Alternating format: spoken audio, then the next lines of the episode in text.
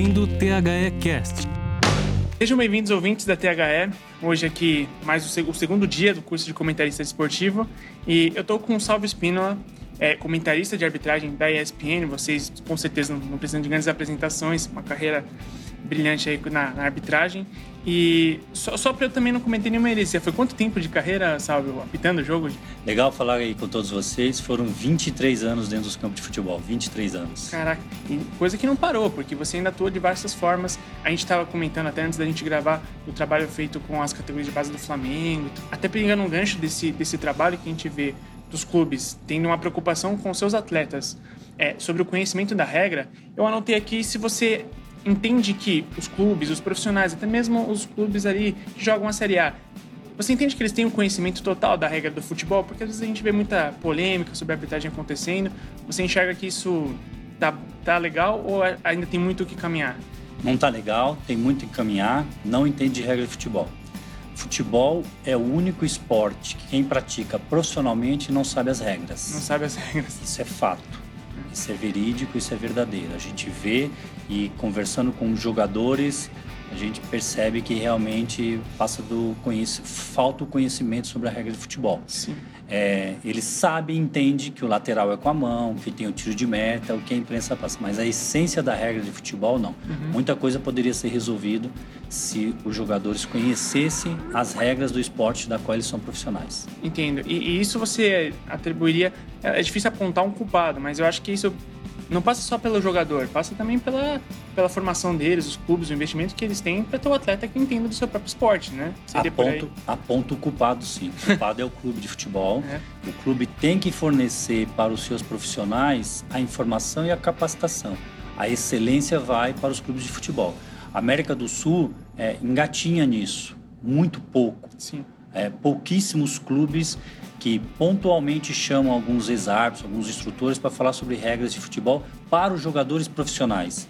E categoria de base geralmente é escondida. Na Europa, é obrigatório pela norma de licenciamento no mínimo 10 horas aula para a categoria de base sobre ah. regras de futebol. E aí o jogador já chega no profissional conhecendo e sabendo a regra. Eu poderia te trazer aqui vários exemplos de jogadores brasileiros que passaram vergonha na Europa por desconhecimento por da regra de futebol, com seus técnicos, com seus, com seus colegas de profissão. Uhum. Eu posso até te dizer de impedimento. Jogador brasileiro que foi jogar na Inglaterra e o técnico pedindo para ele se adiantar na cobrança do tiro de meta e ele brigando com o técnico porque o técnico estava colocando ele em posição de impedimento, posição de impedimento, e ele passou vergonha porque no tiro de meta não tem impedimento. Já jogador que passou por seleção brasileira, inclusive. Caraca. É, eu, eu, inclusive, no futuro a gente pode fazer uma conversa mais extensa. A gente está hoje numa correria, mas eu adoraria saber de to todos os casos dessa resenha. Eu adoraria de, saber.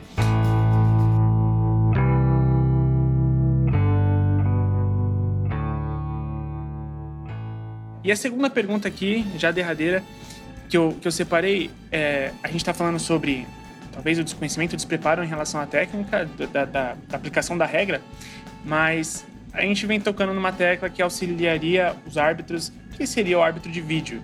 Né? É, isso não é novidade, todo mundo falando a respeito. E a gente vê opiniões muito ambíguas, né? opiniões diversificadas. E você, como tendo exercido a função por muito tempo, como você aceitaria ou não aceitaria o árbitro de vídeo? Eu sei que é uma pergunta rasa para se fazer assim, e talvez eu esteja só sintetizando, mas qual o seu parecer a respeito? Totalmente favorável ao árbitro de vídeo e é comparar o ser humano com o árbitro de vídeo.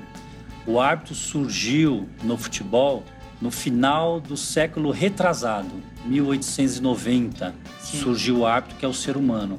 Até hoje é esse o modelo. Uhum. Na Copa do Chile de 62, o árbitro corria em média 4 km por jogo.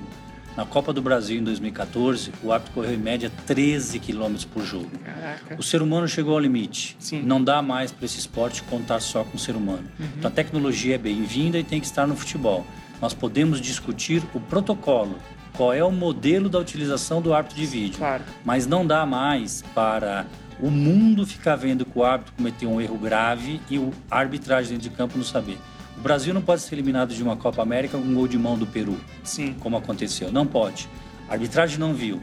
O árbitro de vídeo não é para substituir a deficiência do árbitro humano que foi mal preparado. Uhum. O árbitro de vídeo sendo utilizado na no chavão que a International Board usa, mínima interferência e máximo benefício, eu sou totalmente favorável. É pontual, Uhum. não é usar o árbitro de vídeo a toda hora. O esporte é dinâmico, o futebol é dinâmico e tem que continuar. A polêmica vai continuar existindo, o erro vai continuar existindo Sim. em lances interpretativos. Mas para a matéria exata, tem que ter o árbitro de vídeo sim. Claro. E, e talvez esse, esse chavão que você mencionou seja a maior definição para a implementação desse árbitro de vídeo, porque não dá, é, é o que você falou, já chegamos ao limite humano, não dá mais para colocar tudo na conta do árbitro, né? É, assim, não, não dá para uma Irlanda ficar fora de uma Copa do Mundo com um gol no último minuto de mão do Thierry, Thierry. Isso é inaceitável para esse esporte. Sim, Isso é inaceitável para um país que se preparou. Isso é um sofrimento muito grande para um país com um erro tão grave. Uhum. O árbitro de vídeo tem que corrigir esse erro grande, esse erro claro da arbitragem. O árbitro de vídeo não pode interferir em um lance se foi pênalti ou não foi pênalti, que é a interpretação do árbitro lá dentro do campo. Futebol é dinâmico. Essa interpretação vai continuar existindo. Mas o gol de mão do Thierry Henry, mil por cento fala que foi de mão. Não pode isso passar no futebol. Claro. Bom, então eu já vou te agradecer, daqui a pouco vai começar a, a sua palestra aqui. E melhor que isso não fica só você vir fazer o curso, é óbvio. E muito obrigado, viu, Sábio? Eu agradeço bastante a atenção, os, os 10 minutinhos que você separou aqui para falar comigo. Eu que agradeço. Bacana bater o papo, bacana o curso, onde é uma via de duas mãos, né? Às vezes Claro. a gente aqui aprende mais do, Do que que, passando informação do que ensinando. Claro. O curso é muito bacana. O público presente também é um público crítico, um público Sim.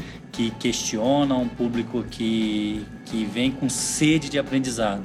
E aí a gente consegue extrair, no meu caso, nas duas horas, um bate-papo extraordinário sobre a história das regras, sobre a história da, da arbitragem e tentando passar um pouco aí da minha experiência nesses quase 900 jogos profissionais no campo de jogo para esse público que vem uma sexta-noite, um sábado um domingo Sim. aprender para se capacitar. Assim que a gente tem que se crescer a todo dia.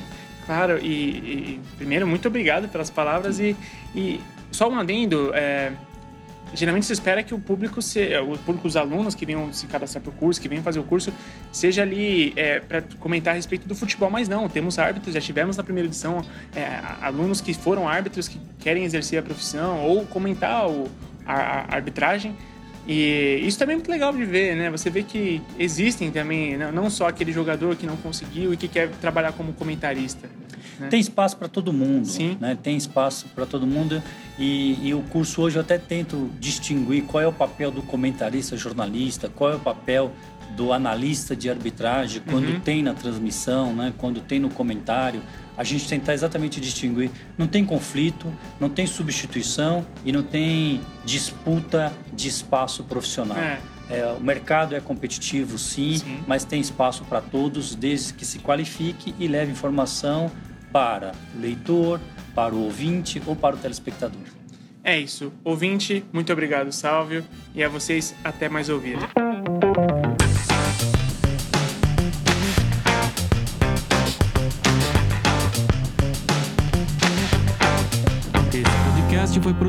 Por THE 360.